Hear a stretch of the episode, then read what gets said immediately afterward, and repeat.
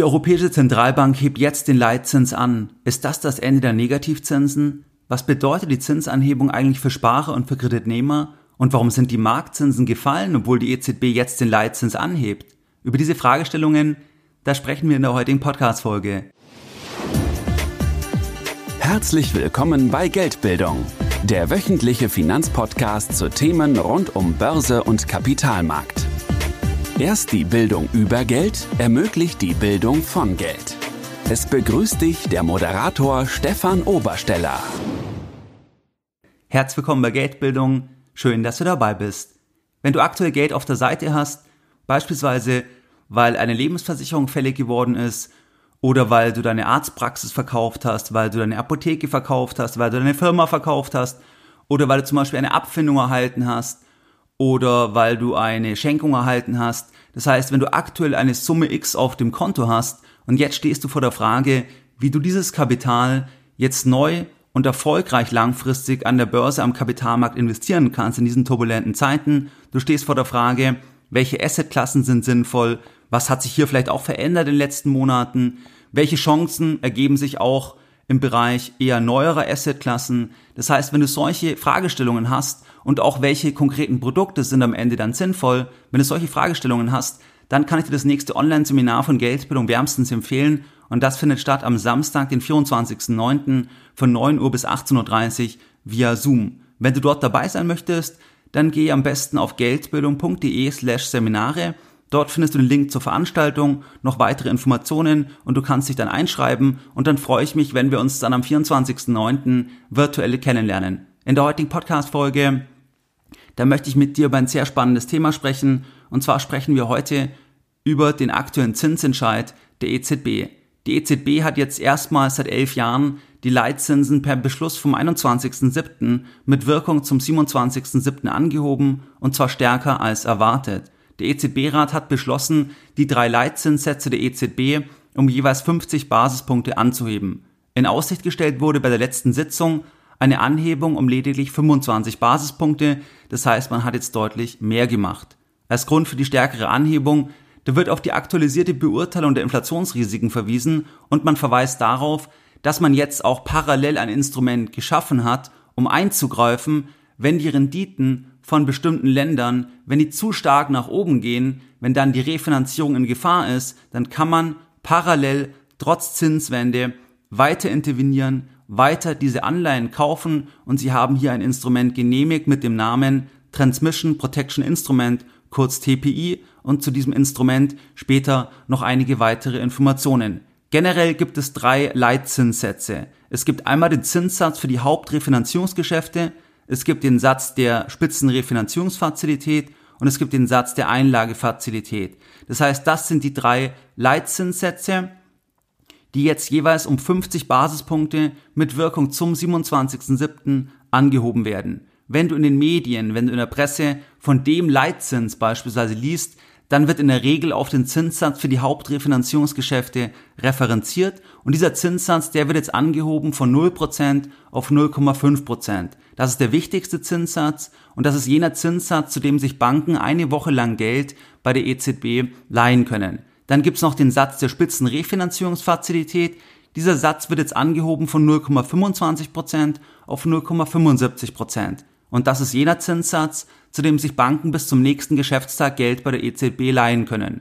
Dann gibt's noch den Satz der Einlagefazilität, der ist auch wichtig, weil da auch das Thema Strafzinsen, das Thema der Negativzinsen herrührt. Dieser Satz, der lag bei minus 0,5 Prozent und dieser Satz wird jetzt angehoben auf 0,0 Prozent.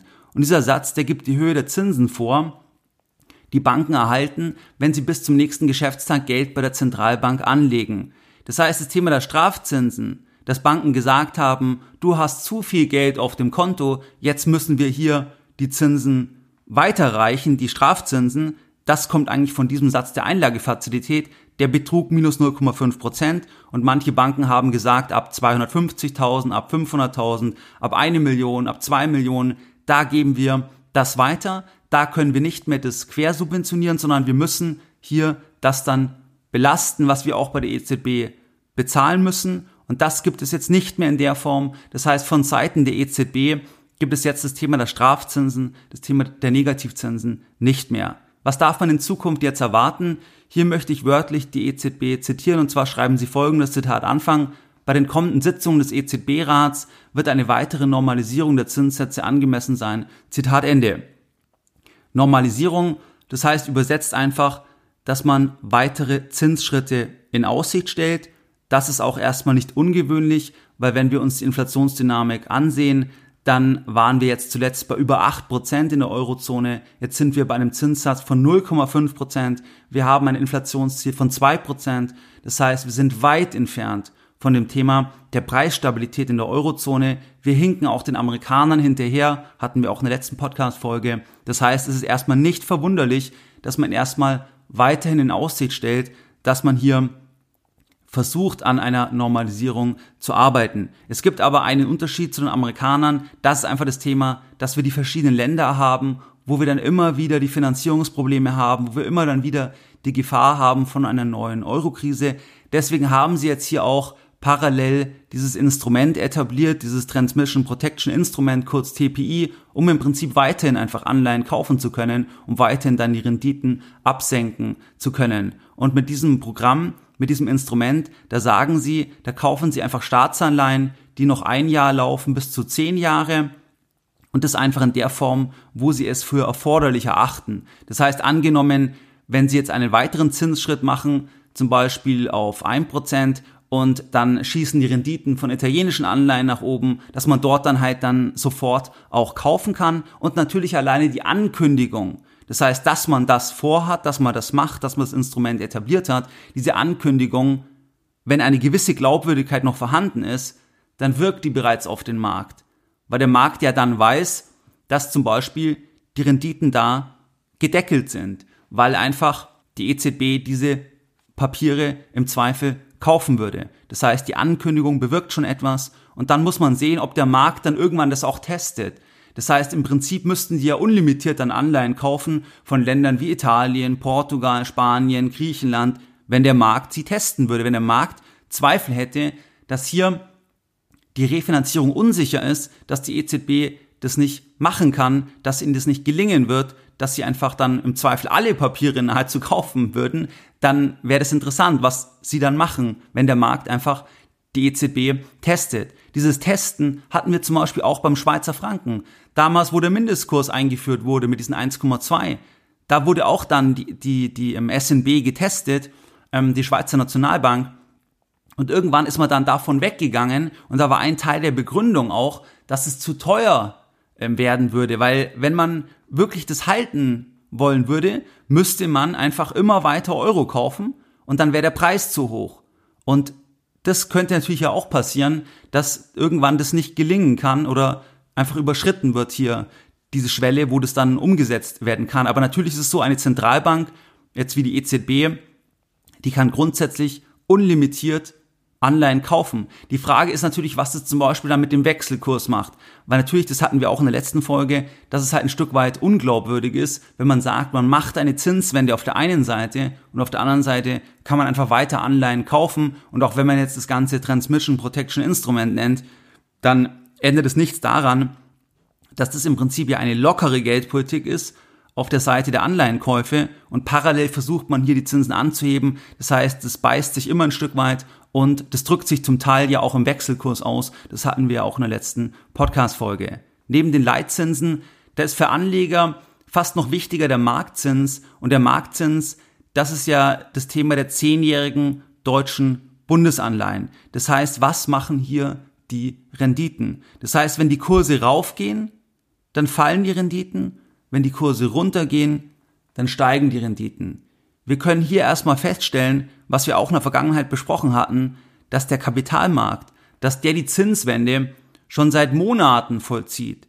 Das heißt, dass wir weit entfernt sind bei den Renditen zehnjähriger deutscher Bundesanleihen von den Tiefständen. Das heißt, die Tiefstände, da lagen wir bei minus 0,5 Prozent in etwa bei den zehnjährigen deutschen Bundesanleihen. Und von diesen Tiefständen, da sind wir dann nach oben gegangen bis zu 1,7, 1,8 Prozent. Und zwar im Juni 2022. Das war so der bisherige Peak. Und dieser Anstieg der Marktzinsen, das war ja auch belastend für alle Long-Duration-Assets. Beispielsweise für Tech-Unternehmen oder auch für andere Anleihen, die länger laufen. Das heißt, das war ja ein Belastungsfaktor in den letzten Monaten, dieser Anstieg der Marktzinsen und dieser Anstieg, der hat einfach reflektiert die Inflationsdynamik, der hat reflektiert, dass die Zinswende kommen wird. Das heißt, der hat das Ganze schon vorweggegriffen. Was jetzt aber interessant ist, jetzt kommt ja die Zinswende. Jetzt tritt die Zinswende ein um 50 Basispunkte und jetzt fallen aber die Anleihenrenditen seit einiger Zeit. Das heißt, in den letzten vier Wochen, da sind die Renditen jetzt gefallen von 1,7, 1,8 Prozent auf 1 Prozent. Obwohl die EZB nun die Leitzinsen angehoben hat, sind die Marktzinsen deutlich gefallen. Warum? Das ist einmal das Thema, dass der Anleihenmarkt, also die zehnjährigen deutschen Bundesanleihen, die drücken Verschiedenes aus. Zum Beispiel die Wachstumserwartung. Das heißt, je höher die Wachstumserwartung, desto tendenziell höher ist auch hier die Rendite und andersherum. Dann ist es so, dass auch die Inflationserwartung, die wird auch reflektiert bei den Zehnjährigen. Das heißt, wenn die Inflationserwartung deutlich runtergeht, dann führt es zu fallenden Anleihenrenditen bei den Zehnjährigen. Das heißt, das sind diese Themen, die man dort ableiten kann und auch, dass zum Beispiel eingepreist wird, dass eher die EZB ab einem bestimmten Punkt wieder eine Wende machen wird. Das heißt, die Renditen deuten an, dass man jetzt nicht glaubt, aus Marktsicht, dass die EZB jetzt hier ganz schnell auf zwei, drei, vier Prozent raufgehen wird. Das glaubt der Kapitalmarkt nicht, sondern der Kapitalmarkt, also die Anleiheninvestoren, die sagen eher, dass die Wirtschaft sich abschwächt, dass die Inflation deutlich wieder runtergehen wird, was ja oft mit einhergeht. Das heißt, wenn die Wirtschaft sich abschwächt, dann hat es ja auch deflationäre Themen, zum Beispiel, das heißt ja auch mehr Arbeitslosigkeit etc., was ja auch eher deflationär ist. Das heißt, dass das sich dann auch in den Inflationserwartungen abbildet.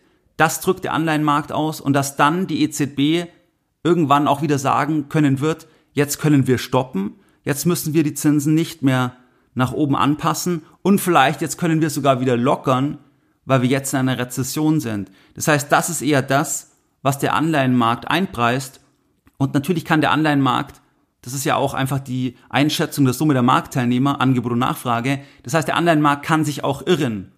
Aber das ist das Signal des Anleihenmarkts in der Eurozone und auch das Signal des Anleihenmarktes übrigens im Dollarraum. Das heißt, dort sehen wir ähnliches, dass die Inflationserwartung deutlich nach unten gegangen ist und dass der Anleihenmarkt hier schon das Rezessionsthema einfach einpreist, das Rezessionsthema spielt und dass der Anleihenmarkt auch in den USA das Thema spielt, dass die amerikanische Notenbank, dass auch die dann irgendwann wieder die Wende machen wird und jetzt nicht hier auf 4, 5, 6, 7 Prozent nach oben gehen wird, weil man muss auch sagen, dass es natürlich eine gewisse Obergrenze gibt, weil die nominalen Schulden, die sind heute einfach viel höher. Das heißt, wenn man jetzt diese nominalen Schulden hat von Staaten, zum Beispiel in der Eurozone von Staaten oder auch in den USA, dann ist natürlich das Thema, welche Zinsen kann sich der Staat leisten, das ist heute anders im Vergleich zu vor einigen Jahrzehnten, weil einfach irgendwann der Zinsaufwand so groß wird, dass im Prinzip die Steuereinnahmen zum großen Teil nur für den Zinsaufwand verwendet werden müssten,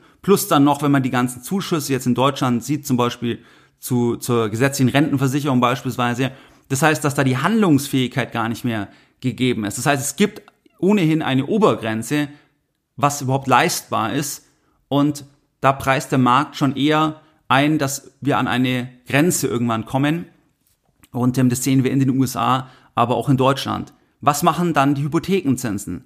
Die Hypothekenzinsen zeigen genau das gleiche Bild. Das heißt, der Peak bei den Hypothekenzinsen, der war im Juni und seit einigen Wochen fallen die Kreditkosten. Du kannst dir beispielsweise hier den FMH-Index für Hypotheken ansehen. Da fließen dann die Daten von 40 Instituten rein. Und wenn wir uns hier die Zehnjährigen anschauen, die zehnjährige Festschreibung ähm, bei Hypothekenzinsen, dann liegen wir hier jetzt aktuell bei drei Prozent circa und vor wenigen Wochen lagen wir noch bei 3,3%. Prozent. Das heißt, wir sind um 10 Prozent circa, sind wir jetzt hier zurückgekommen bei den, bei den ähm, Hypothekenzinsen. Das heißt, Finanzierungskosten haben sich wieder reduziert, Marktzinsen haben sich deutlich reduziert und gleichzeitig Zinswende, erster Zinsschritt, weil einfach die Marktzinsen, die schauen halt auch nach vorne, die sind halt schneller und die EZB, die rennt im Prinzip dann hinterher und wenn sie dann etwas tut, dann ist der Markt schon wieder wesentlich weiter. Das ist übrigens auch das Thema, warum dann das gar nicht schlecht ankommen muss am Kapitalmarkt. Das heißt, das kann am Kapitalmarkt dann positiv sein, wenn dann Zinsanpassungen kommen nach oben, obwohl das eigentlich negativ ist. Aber es kann sogar positiv sein, weil der Markt das alles schon abgearbeitet hat. Dann tritt es ein, dann ist das alles schon verfrühstückt. Und dann steigen die Kurse zum Beispiel vor allem auch von Long Duration Assets. Da hatten wir jetzt auch zum Beispiel in den letzten Wochen teilweise massive Rebounds gesehen, also von, von Tech-Aktien aus der zweiten, dritten Reihe, die sind teilweise, teilweise 50, 60, 70 Prozent von den Tiefständen entfernt. Und da sehen wir die Parallele auch zur Entwicklung der Marktzinsen, weil die Marktzinsen sind runtergegangen und parallel sehen wir, dass dort dann Long-Duration-Assets wirklich einen starken Rebound an den Tag gelegt haben. Das heißt, das vielleicht dazu. Was bedeutet jetzt die Entwicklung für Sparer und auch bei Hypothekenfinanzierungen? Einmal das Thema, dass Negativzinsen jetzt für keine Anlagesumme mehr gerechtfertigt sind, da der Satz der Einlagefazilität nun per 27.07. bei 0% liegen wird und ferner ist es so, dass die Renditen deutscher Bundesanleihen über alle Laufzeiten positive Renditen abwerfen. Das heißt, egal welche Summe du auf einem Konto hast, wenn du jetzt bei einer deutschen Bank bist, bei der Commerzbank, Hypovereinsbank, egal bei welcher Bank, dann leihst du ja der Bank das Geld. Jetzt ist es so, zum einen, von Seiten der EZB gibt es jetzt nicht mehr diese Strafzinsen. Und zum anderen ist es so, dass der Schuldner mit der besten Kreditqualität in Euro, das ist Deutschland, der Schuldner bezahlt keine Strafzinsen mehr. Das heißt, wenn du der Bank Geld leist, dann leist du jemanden Geld, der eine schlechtere Kreditqualität hat im Vergleich zu Deutschland. Und wenn Deutschland schon keine Negativzinsen mehr bezahlt, bei keiner Laufzeit, es gibt nur noch eine Ausnahme, das sind die dreimonatigen, aber sonst auf sechs Monate, neun Monate, ein Jahr keine Strafzinsen mehr. Aber wenn Deutschland schon keine Negativzinsen mehr hat bei den, bei den Marktzinsen, dann ist es auch nicht bei den Banken gerechtfertigt, parallel auch mit dem Satz der Einlagefazilität. Das heißt, egal ob du Millionen anlegst, egal welche Summe, Strafzinsen, Negativzinsen sind jetzt für keine Anlagesumme mehr gerechtfertigt. Dann der zweite Punkt, dass das Tages- und das Festgeld in Euro, das wird weiterhin extrem unattraktiv bleiben da wir ja von einer Anhebung sprechen um 50 Basispunkte. Das heißt, das ist wirklich nicht der Gamechanger und ähm, deswegen wirst du hier keine attraktiven Konditionen sehen, wenn du jetzt ähm, wenn du jetzt Festgeld auf zwei drei Jahre machst. Das heißt, das wird sich weiterhin nicht lohnen. Ich habe vor einiger Zeit ein Treasury-Portfolio von Geldbildung publik gemacht. Das heißt, was man beziehen kann, was man erwerben kann, wo ich selber immer offenlege, welche Anleihen ich habe, weil ich seit einigen Jahren einen Teil meiner freien Liquidität in ein kurzlaufendes, rollierendes Anleihenportfolio investiere. Und dort habe ich zum Beispiel eine Rendite von drei bis vier Prozent circa und die Anleihen laufen nur wenige Monate oder maximal zwei Jahre, maximal drei Jahre. Und wenn dich dieses Thema interessiert, dann kannst du mir einfach mal eine Info at Geldbildung mit dem Betreff Geldbildung Treasury Portfolio eine E-Mail senden, dann nehme ich dich auf eine Liste auf und wenn man das wieder beziehen kann, dann wirst du hier weitere Informationen erhalten. Also das ist der zweite Punkt, Tages- und Festgeld in Euro weiterhin sehr unattraktiv. Der dritte Punkt, in Anbetracht der Inflationsdynamik in der Eurozone, wir waren jetzt im Juni bei 8,6 Prozent, im Mai bei 8,1 Prozent. Das heißt, in Anbetracht von dieser Inflationsdynamik, da müssten eigentlich weitere Zinsschritte folgen. Das heißt, da müssten viele, viele Zinsschritte folgen, wenn die Inflation, wenn die Inflation so bleibt. Der Markt sagt jetzt, wenn wir uns die Anleihenrenditen anschauen, die Inflation wird deutlich runtergehen. Das heißt, wir sehen eher einen Kollaps der Inflation. Das sehen wir auch bei Daten in den USA.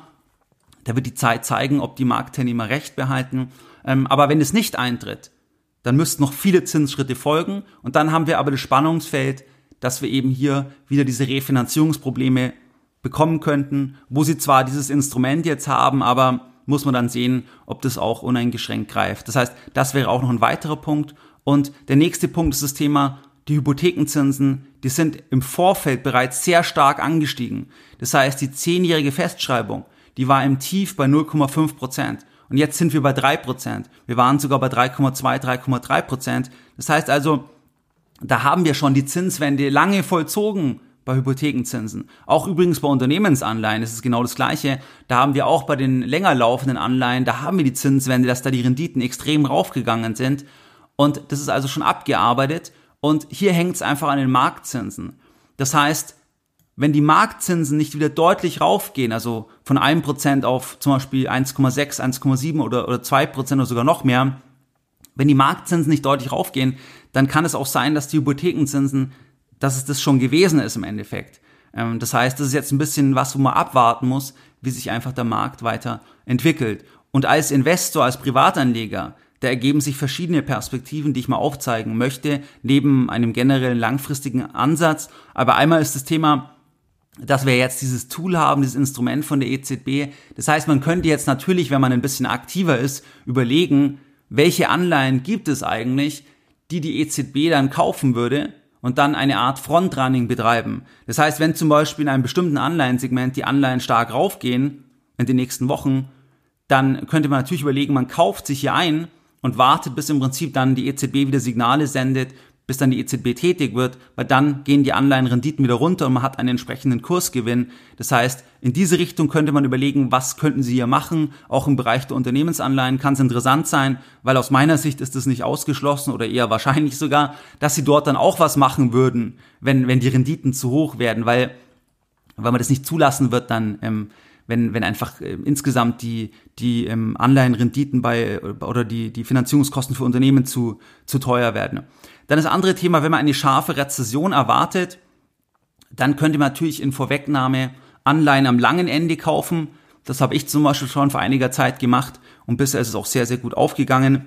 Das heißt, dass man dort darauf setzt, dass dann einfach die, die, ähm, die hinten die Renditen runtergehen, ähm, weil die Wachstumserwartung fällt und dann hat man einen entsprechenden ähm, Kursgewinn.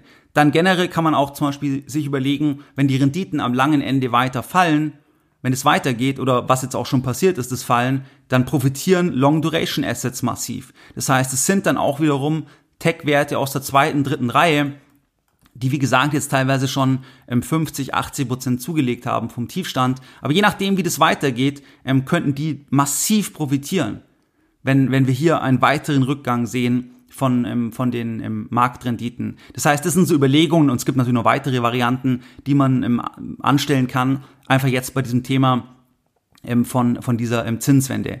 Was waren jetzt die Lessons learned der heutigen Podcast-Folge? In der heutigen Podcast-Folge, da haben wir uns über die Zinswende unterhalten und zwar, dass jetzt eine offizielle Zinswende erfolgt mit Wirkung zum 27.07. um 50 Basispunkte bei den drei Leitzinssätzen.